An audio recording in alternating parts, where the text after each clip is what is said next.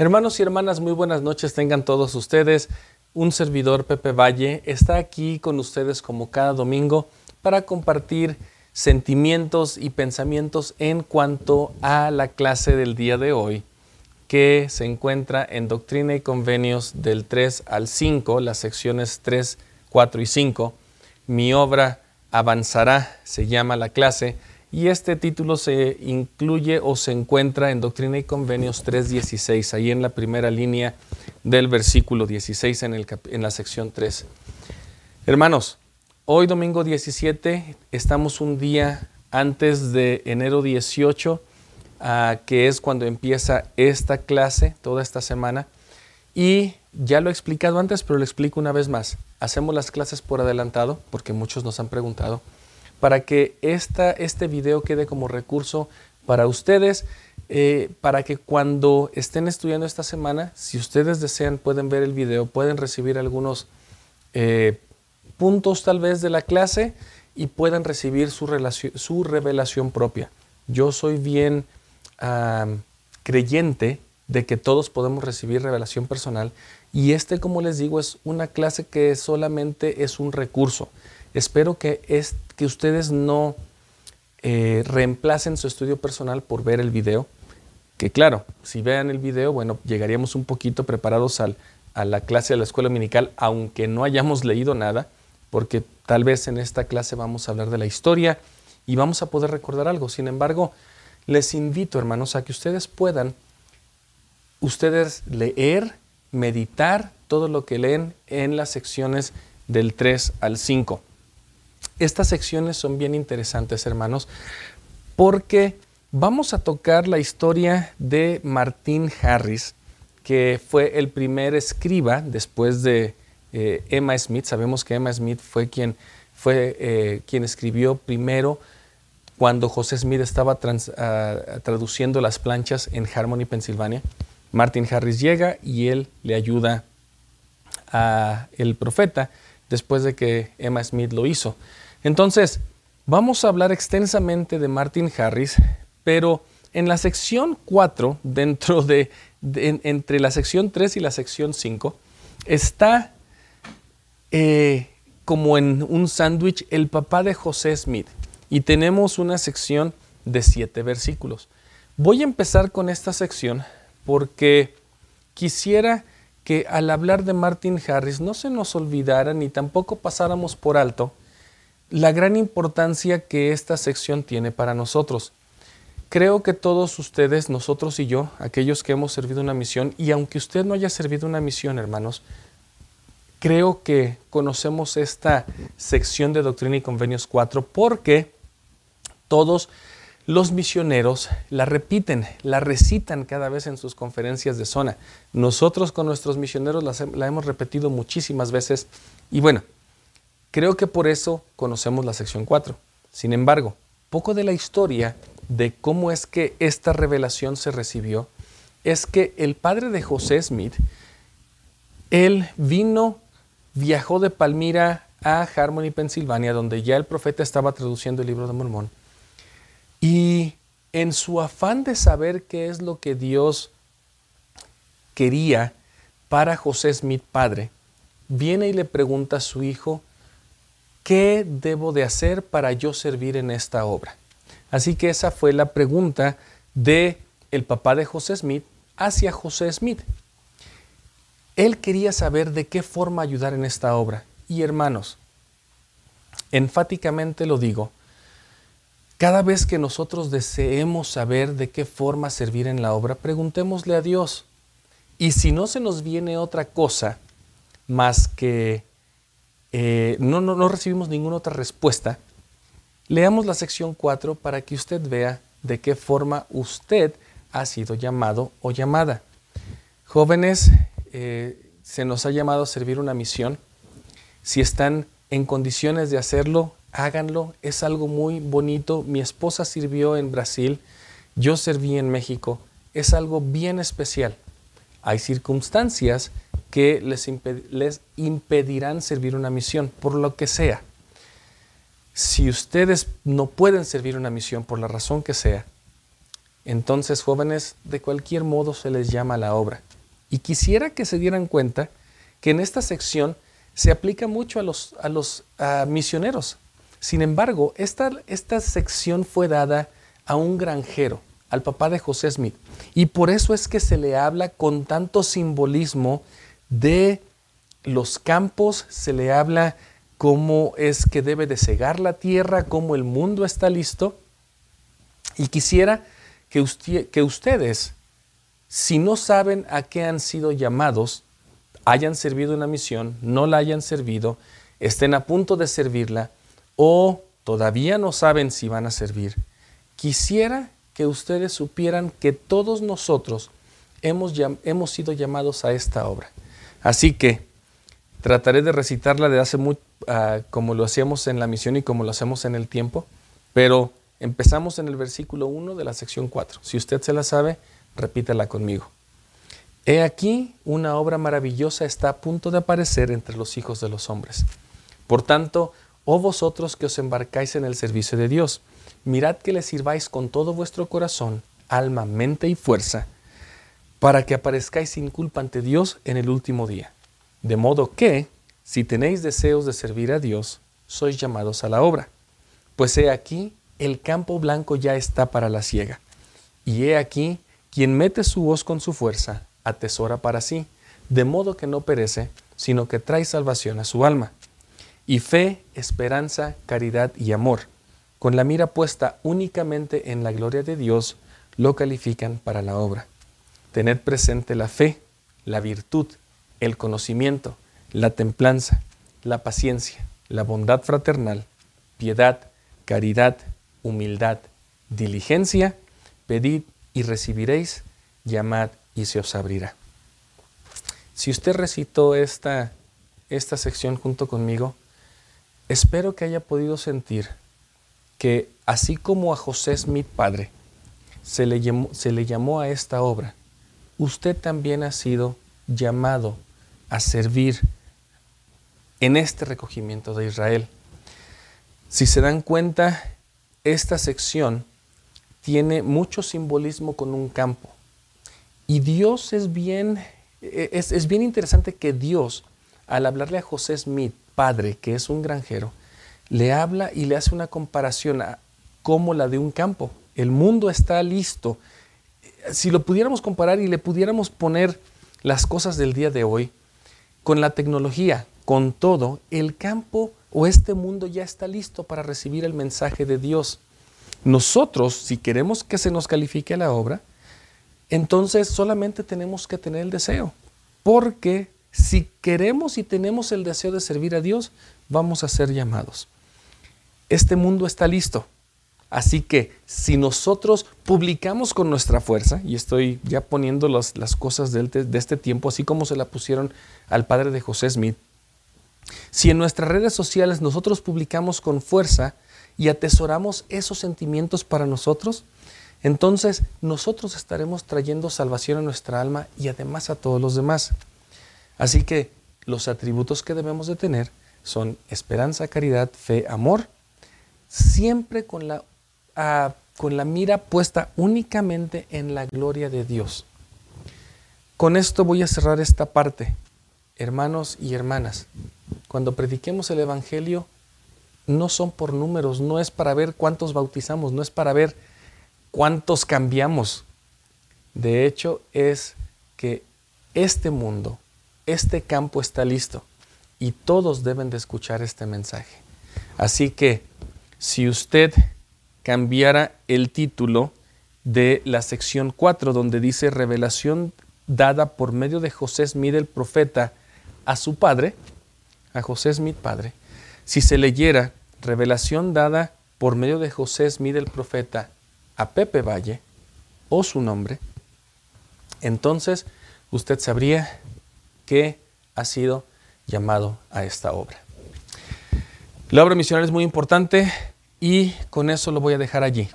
Recordemos este, este versículo, el versículo número 2, donde dice que si nos vamos a embarcar en el servicio de Dios, tiene que ser con toda nuestra alma, corazón, mente y fuerza. Así que, jóvenes, todos adultos, la, edad que tengamos, se nos invita a que podamos ser parte de este, de este gran evangelio y lo podamos compartir con los demás.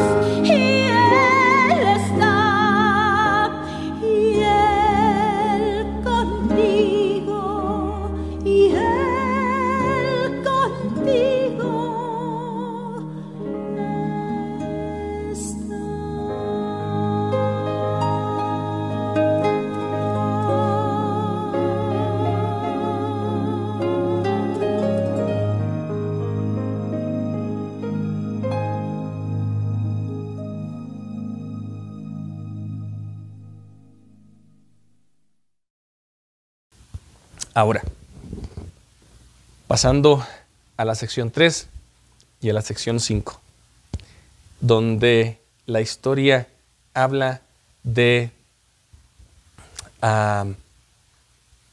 habla acerca de Martin Harris. Quisiera, hermanos, mencionar algo que el elder Oaks mencionó en un discurso en abril de 1999. Y después de que yo lea esto, vamos a ver un video de 13 minutos que la iglesia hizo en cuanto a Martín Harris. Quiero que ustedes se den cuenta de el sentimiento que este hombre de 91 años más o menos que se presenta en el video, cuál era su sentimiento en cuanto a haber sido testigo del libro de Mormón. Eh, nosotros en la iglesia a veces recordamos la parte de Martín Harris que fue perder las 116 páginas del libro de Leí, que ya se había traducido. Y bueno, fíjense lo que dice el Elder Oaks en este discurso de conferencia general de abril de 1999 que se titula El testigo Martin Harris. a la mitad del discurso dice, por tener un, perdón, por tener un interés especial en Martin Harris, me ha entristecido el saber cómo lo recuerda la mayoría de los miembros de la Iglesia. Él merece que se le recuerde mejor que tan solo como el hombre que obtuvo injustamente las páginas del manuscrito inicial del libro de Mormón y que luego las perdió. Hermanos y hermanas, veamos este video, dura 13 minutos, pero creo que menciona de una forma muy precisa lo que yo quisiera mencionar. Después de ver el video, regresamos a continuar con la clase y algunos pensamientos y detalles extras de Martin Harris y cómo es que él terminó su vida. Vemos el video y regresamos.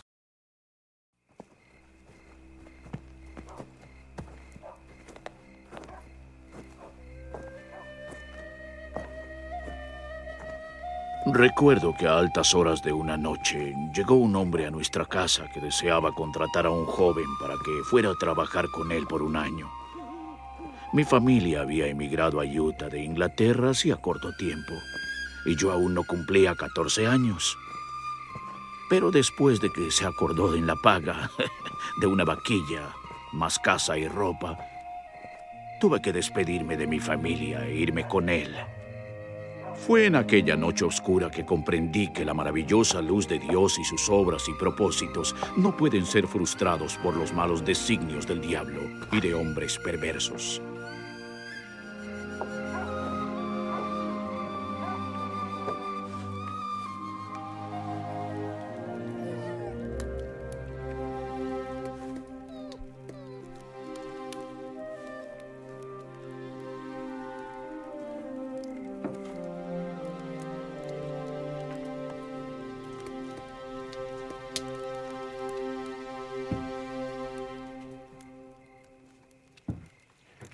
Algo más?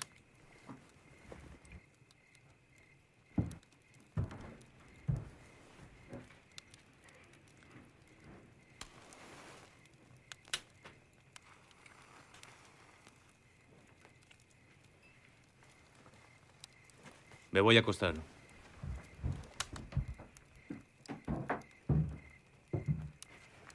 Aquí es donde dormirás.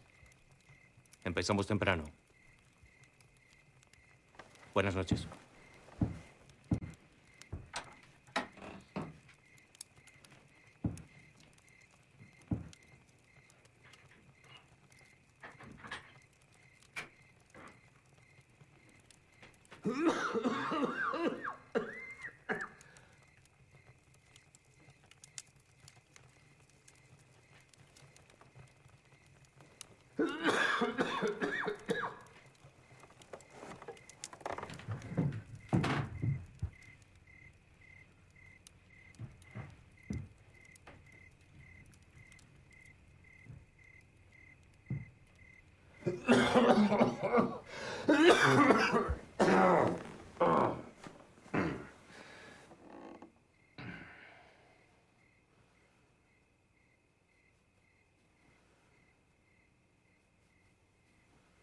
¿Cómo? ¿Cómo te llamas? William P Pilkington. Te llamaré William. ¿Eres inmigrante? Sí, de Inglaterra. ¿Eres mormón? Sí, señor, y mi familia también. ¿Has leído alguna vez el libro de Mormón? Sí, señor. Bien. Si has leído el libro de Mormón, dime... ¿Qué es lo primero que se lee en el prefacio del libro? Lo primero que se lee es el testimonio de los tres hombres ante el mundo que es verdadero. ¿Recuerdas cómo se llamaban esos tres hombres? Oliver Cowdery, David Whitmer y Martin... M- Martin Harris, creo. Mi joven amigo.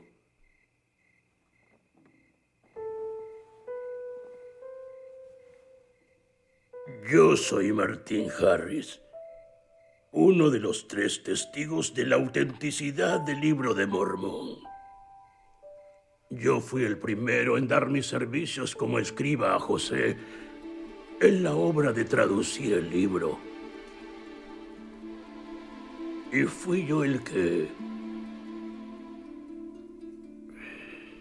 Y fui yo el que causó aquella circunstancia de que 116 páginas se perdieran para siempre. El manuscrito perdido. Sí, el manuscrito perdido.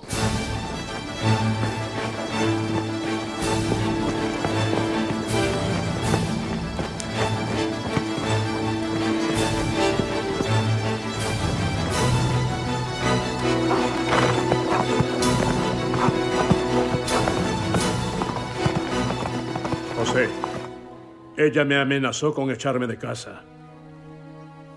Lo he preguntado dos veces al señor. Y la respuesta es que... Ya sé cuál es. Pero eso no va a disipar las dudas de mi familia sobre esta obra. Tengo que convencerlos de que si he de continuar no estaré desperdiciando ni tiempo ni recursos.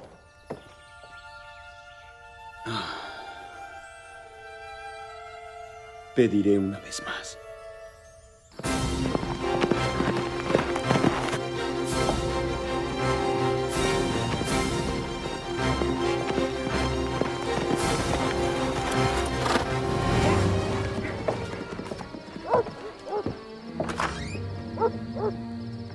Él y el Señor se cansaron de mis súplicas y se me permitió tomar el manuscrito, poniendo la vida de José y la mía en peligro. ¿Comprendes que hice un solemne juramento de que no las mostraría a nadie más que a mi esposa y a cuatro familiares que fueron designados por Dios? Yo di mi solemne juramento.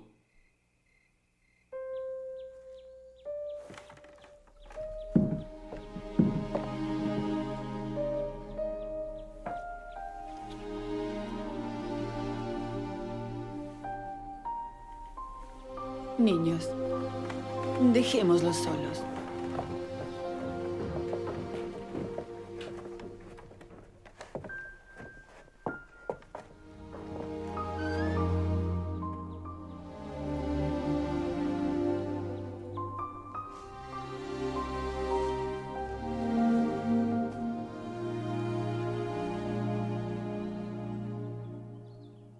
Martin.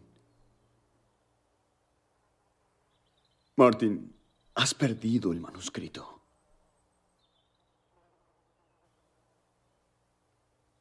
Quebrantaste el juramento.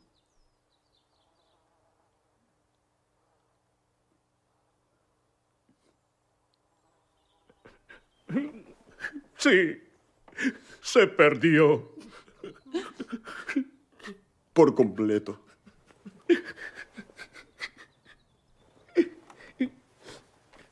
Debí haber aceptado la primera respuesta.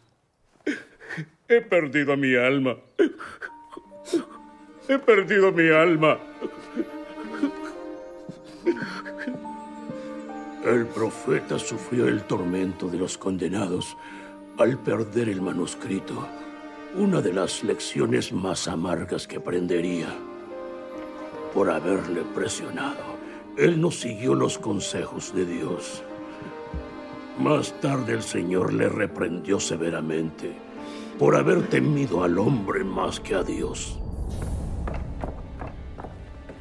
En una revelación posterior, José se enteró de lo que en verdad le ocurrió al manuscrito perdido.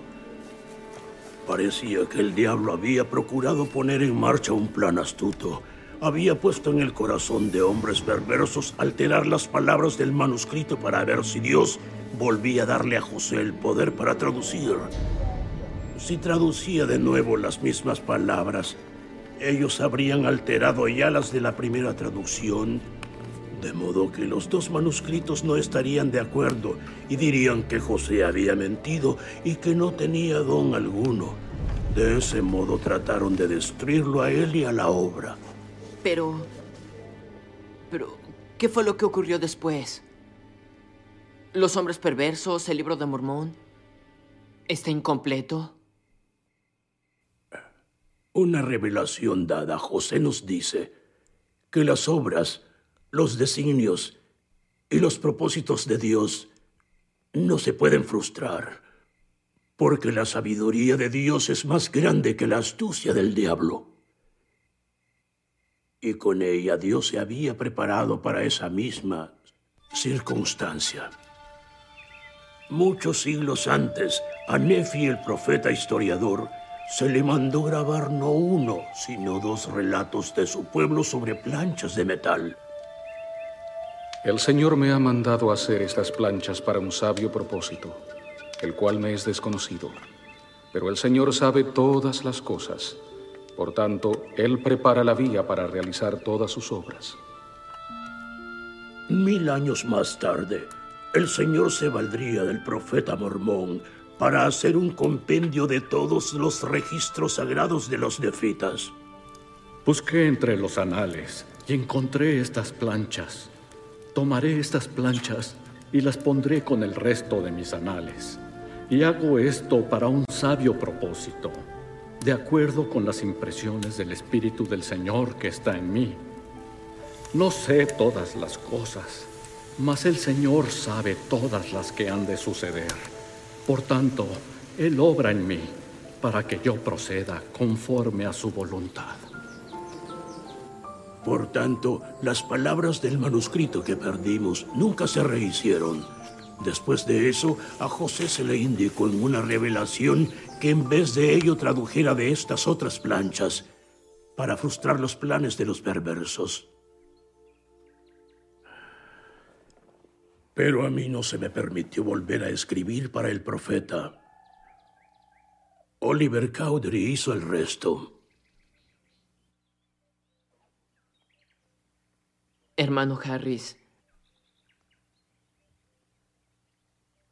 ¿todavía cree que el libro de Mormón es verdadero?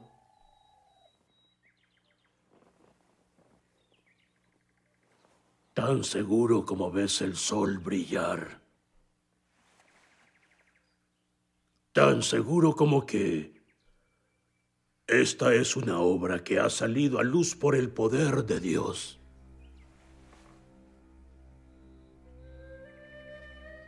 Recuerda, Willy.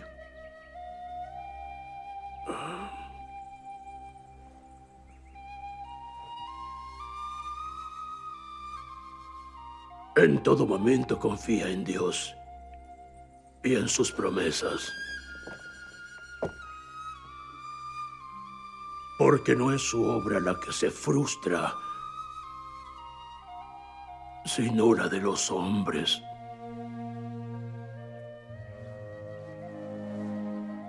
Cuando Dios nos hace promesas, Él puede cumplirlas y las cumplirá.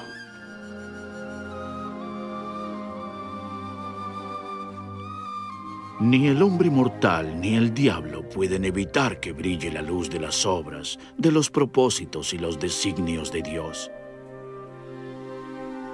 Esa fue la lección que aprendí del mismo Martin Harris.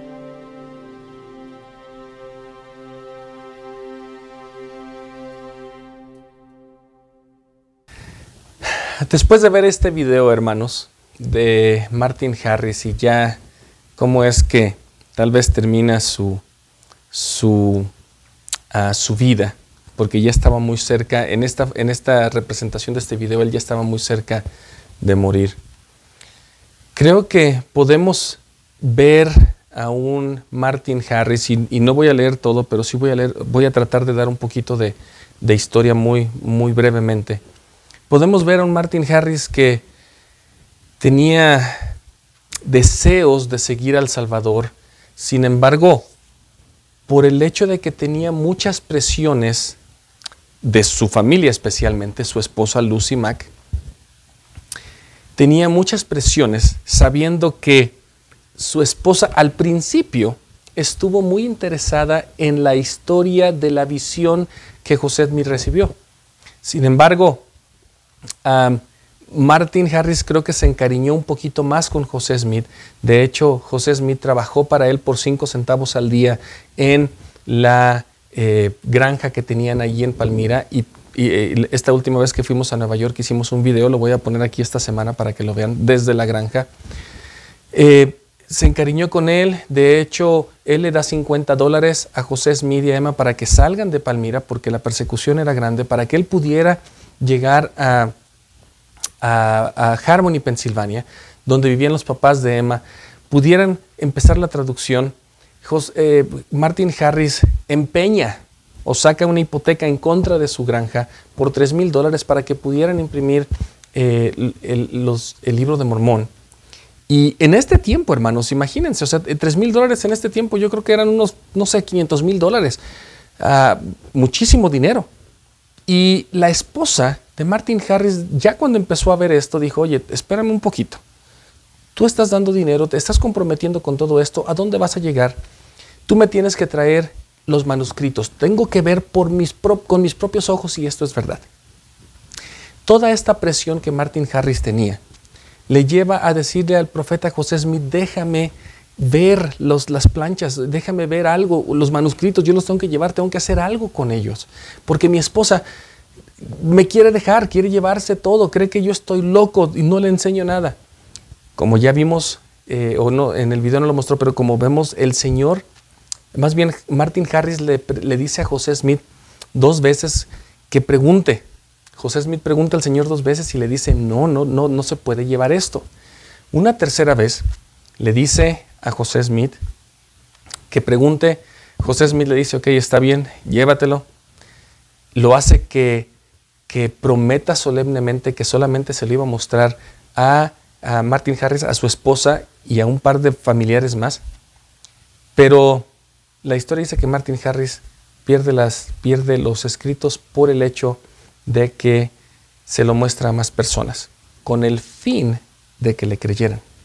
Y fíjense que esto me lleva a, poder pensar un poquito, hermanos, en cuántas veces nosotros tratamos de, de, ayudarle a la gente, y cuando digo ayudarle, tratamos de convencer a la gente por medio de lo que escribió alguien, por medio de lo que alguien dijo, por medio de lo que los escritos están para que alguien crea en nuestra palabra, en nuestro testimonio.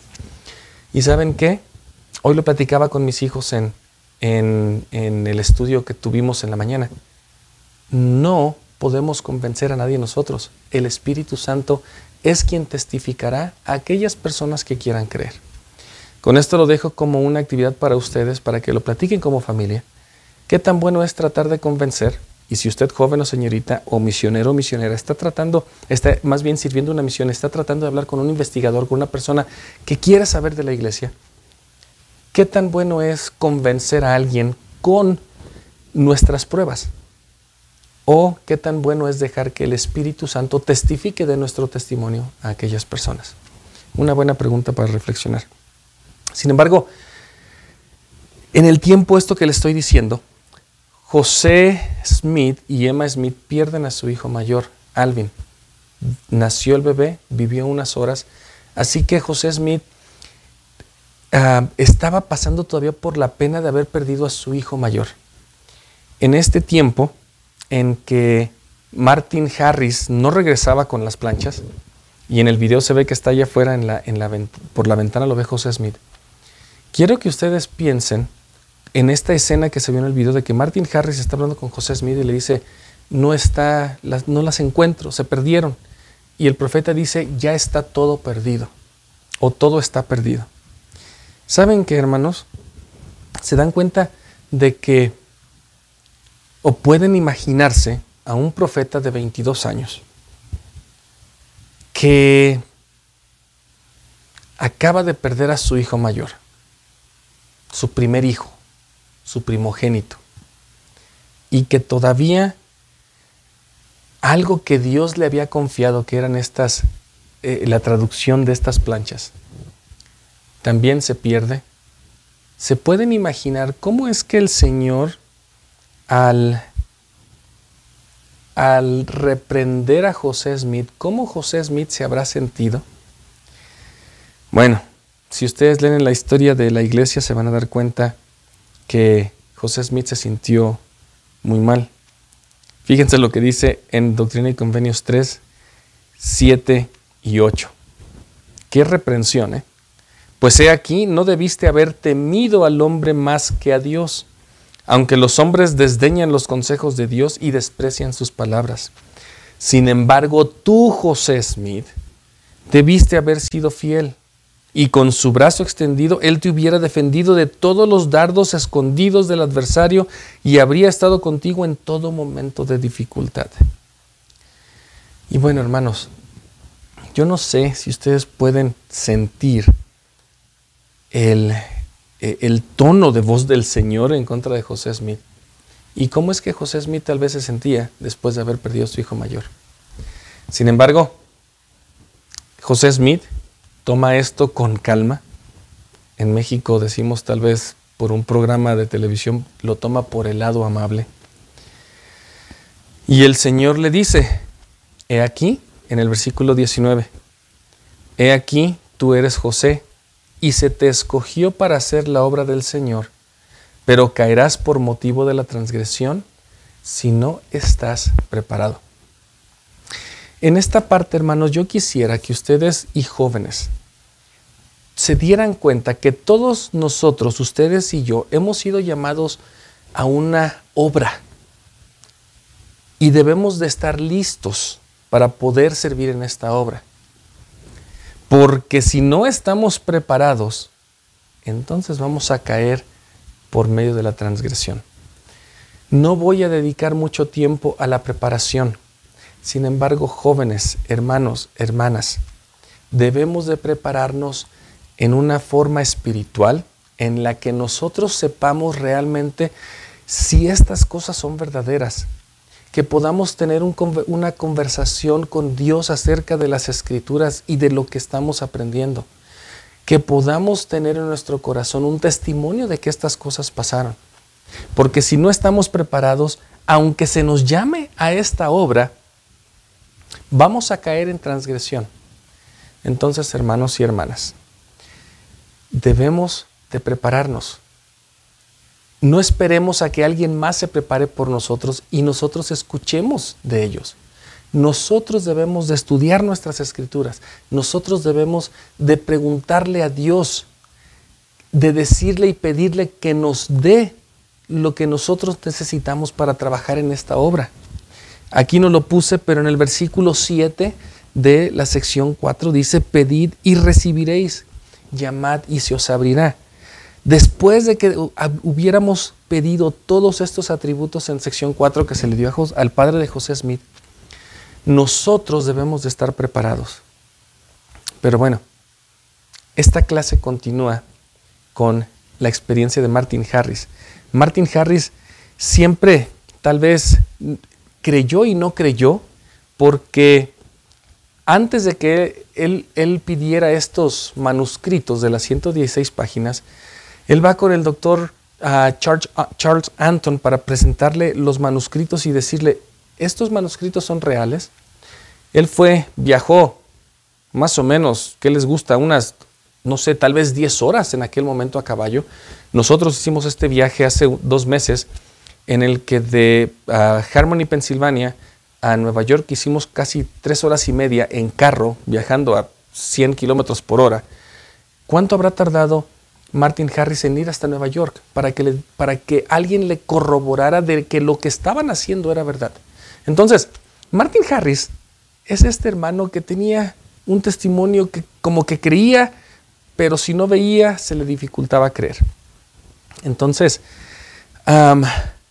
con todo esto, con todo esto, después de que Martin Harris pierde las 116 páginas, que se le prohíbe, no tanto que se le prohíbe, pero ya no se le permite escribir por José Smith y ahí es cuando llega Oliverio Cowdery y él empieza a escribir. Cómo este hermano nunca, nunca, nunca negó el testimonio de haber visto un ángel y que les presentó las planchas de oro y que ellos la vieron, junto con David Whitmer, Oliverio Cowdery y él. Y bueno, y José Smith que también estaba allí. Este hermano de, testimonio de altibajos, en su lecho de muerte, dice, y esto lo traduje de un, de un libro porque no está en español, que, eh, en el que William Glenn en mayo 30 de 1943 dijo, caballeros, ven a es, de, de que Martin Harris les dijo, caballeros, ven esa mano, seguros que la pueden ver, ¿nuestros ojos nos están jugando algún truco? No. Entonces, tan seguro como ven mi mano, así es el ángel que me mostró las planchas. Es lo que dijo Martin Harris. Martin Harris en su, en su vida llega a ser excomulgado en, ahorita les digo, en el 7 de, no, ah, perdón, en diciembre de 1837, unos años más eh, después de que había visto el ángel. En este tiempo, él se va Kirtland, de hecho, incurre en algunas prácticas apóstatas en contra de la iglesia. En el 7, y aquí les voy a dar un dato interesante, y, bueno, a ver si, si ya lo sabían. El 7 de noviembre de 1842, cinco años después de su excomunión, él se bautiza nuevamente en Kirtland. Sin embargo, él continúa por las presiones de todo, porque en este tiempo ya su esposa, sus hijos, había perdido la, la, granja que tenía al haberla hipotecado para pagar por el libro de Mormón. Ya había perdido casi todo, básicamente. Y al estar en Kirtland se rebautiza, sin embargo, como que nunca tuvo ese, testimonio firme. Y quiero que, hermanos, quiero que nos comparemos a Martin Harris. ¿Cuántos de nosotros estamos Aquí a veces creemos, nos regresamos, nos salimos, venimos. Y bueno, Martin Harris así estuvo. Eh, él, después de, en estos años en Kirtland, él vive como 40 años en Kirtland, hasta, o más bien como 20, 25, hasta que en un momento el elder Edward Stevenson, que era de la presidencia de los 70 en la iglesia, ellos ya estaban ya eh, Brigham Young había salido de Kirtland, se habían ido para Utah, ya estaban aquí en Utah. Y este Elder Stevenson regresa a Kirtland, conoce a Martin Harris y dice que Martin Harris platica con el Elder Stevenson, él seguía inactivo, por así, decirlo. Entonces, al platicar con él, eh, Elder Stevenson y Martin Harris, Elder Stevenson se da cuenta que él sigue teniendo un testimonio acerca de las planchas que él vio, que se las presentó el ángel. Así que el elder Stevenson le da 25 dólares, le compra básicamente un boleto para que llegue hasta Utah y cuando llega aquí a Utah, el elder Stevenson lo recibe, Brigham Young también, lo reciben a Martin Harris con los brazos abiertos y el elder Stevenson dice, creo que tú necesitas bautizarte otra vez. Así que, aunque ya se había bautizado dos veces, la primera, el día de la reorganización de la, sí, el día de la organización de la iglesia, el 6 de abril de 1830. Después, como les dije, en 1842 se vuelve a bautizar en Kirtland, el 7 de noviembre de 1842. Pero en este tiempo que había dejado la iglesia, al llegar a Utah, el elder Stevenson le dice, te tienes que bautizar nuevamente. Y en ese tiempo era, era una práctica tal vez común por el hecho de haber estado inactivo o lo demás.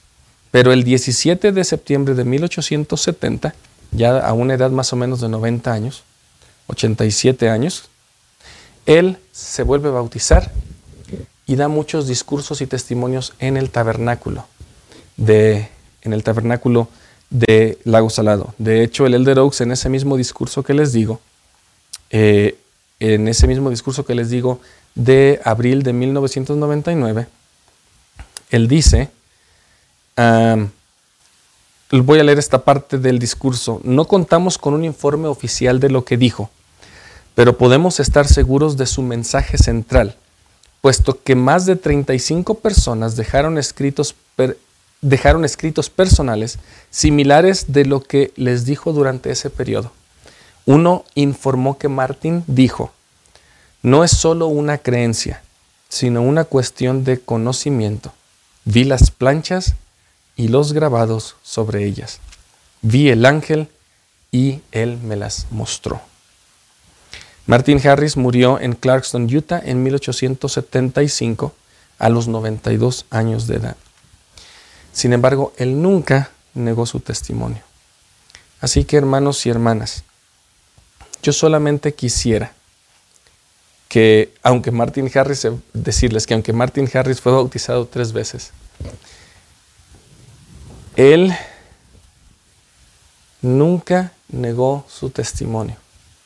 Y que este Martin Harris tal vez fue un hombre como usted o como yo, con altibajos en el testimonio. Él escuchó al profeta José Smith hablar la traducción de las planchas de oro. Él vio un ángel le presentó las planchas. No se lo imaginó, su testimonio sigue en el testimonio de los tres testigos en el libro de Mormón. Él se apartó de la iglesia, regresó a la iglesia, se apartó nuevamente y al final de su vida regresó y fue algo bien especial porque nunca, nunca, nunca negó que haya visto este ángel y que les haya presentado las planchas. Como paréntesis le dejo el título del video de Martin Harris aquí, La obra de Dios, así lo encuentra en YouTube. Hermanos y hermanas, tal vez no leímos muchas escrituras de la sección 3, de la sección 5, leímos toda la sección 4, pero quiero que ustedes como familia puedan, al leer estas secciones, puedan pensar en este hombre, primero José Smith, que se dejó influenciar por la presión de Martin Harris. Y bueno, tal vez él, él sabía que tenía un compromiso porque había hipotecado la granja, quería quedar bien con Martin Harris para que, para que él supiera que lo que estaba haciendo era bueno. Y tenemos a un Martin Harris que se dejó influenciar por su esposa y amigos, diciéndole que era un loco por ayudar a José Smith. Y al tratar de y al tener un compromiso con José Smith, estaba en medio tratando de complacer a los de su familia y a sus amigos, tratando de decirles que esto era verdad y tratando de presionar a José Smith para que le mostrara las planchas. Hermanos, jóvenes, si usted se encuentra en una situación como esta, en la que estamos tratando de complacer al mundo, tratarlos de convencer que es verdad, pero al mismo tiempo diciéndole a, Dios, muéstrame una señal porque lo que mis amigos dicen me está moviendo el tapete y no estoy seguro de todas estas cosas. Hermanos y hermanas, lo único que les puedo invitar es que podamos preguntarle a Dios directamente. Un testimonio como el de Martin Harris no, lo hemos recibido nosotros. Tal vez usted y yo no hemos visto un ángel, no hemos visto las planchas. Sin embargo, no me canso de decir que usted y yo hemos recibido en nuestro corazón una confirmación de que esto es verdad. No neguemos lo que hemos sentido. No dejemos que las presiones del mundo cambien nuestro testimonio. Seamos fieles y seamos firmes a este testimonio que tenemos. Ahora, si somos como Martin Harris, con altibajos en nuestro testimonio, y si ahorita estamos fuera de la iglesia, recapacitemos y démonos cuenta que la obra del Señor nunca se va a frustrar. Quiero leer un versículo en Doctrina y Convenios, en el versículo, ¿dónde está?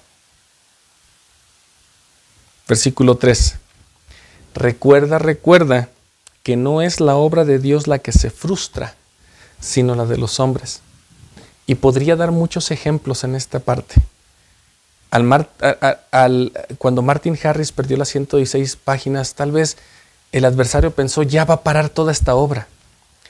Cuando la serpiente le dio de comer del fruto a Eva, tal vez pensó que ya se iba a frustrar esta obra. Cuando todos aquellos de Jerusalén y romanos que mataron a Jesucristo pensaron que se, se iba a detener esta obra, no se detuvo, nada se ha detenido. Cuando en, mil, en, en, los 1800, cuando mataron a José Smith y este populacho pensó que la obra se iba a detener, no se ha detenido, ni la obra será frustrada. No importa lo que usted y yo hagamos en contra de la iglesia, no importa qué es lo que tratemos de probar en contra de la iglesia, esta obra no se va a detener. Y mi testimonio es que viviremos una vida feliz al poder luchar junto con Dios y Jesucristo en esta obra, porque se nos ha llamado. Pero no vengamos a servirle a medias. Debemos de servir con todo vuestro corazón, alma, mente y fuerza, para que parezcáis sin culpa ante Dios en el último día. Hermanos y hermanas, Dios vive. Esta obra es verdad. José Smith realmente vio a Dios y a Jesucristo. Martín Harris vio a un ángel y las planchas. Nosotros hemos sentido en nuestro corazón que esto es verdad. No hay duda en mi corazón de que este Evangelio nos trae esperanza. Y es tan cierto todo esto como que ustedes están viendo esta clase el día de hoy. Yo estoy aquí. Dios existe. Jesucristo murió por nosotros. José Smith restauró la iglesia. Y hermanos, yo no les puedo probar, no tengo las planchas aquí, no tengo los manuscritos, no tengo nada. Lo único que tengo es mi testimonio. Y solemnemente declaro que yo sé que esto es verdad. Espero que Dios pueda hablar con ustedes directamente y pueda confirmarles ese testimonio que ya tienen. Pregúntenle una vez más. Él nos dará todo si es que pedimos nos abrirá si es que tocamos. Estamos en la verdad y solamente necesitamos continuar firmes en nuestra fe. Espero y deseo que podamos continuar en este camino todos juntos, invitando a aquellos que están fuera, invitando a aquellos que como Martin Harris ahorita están fuera y que han tenido un testimonio en algún momento. Les amamos y la iglesia es para todos. Y lo comparto en el nombre de Jesucristo. Amén.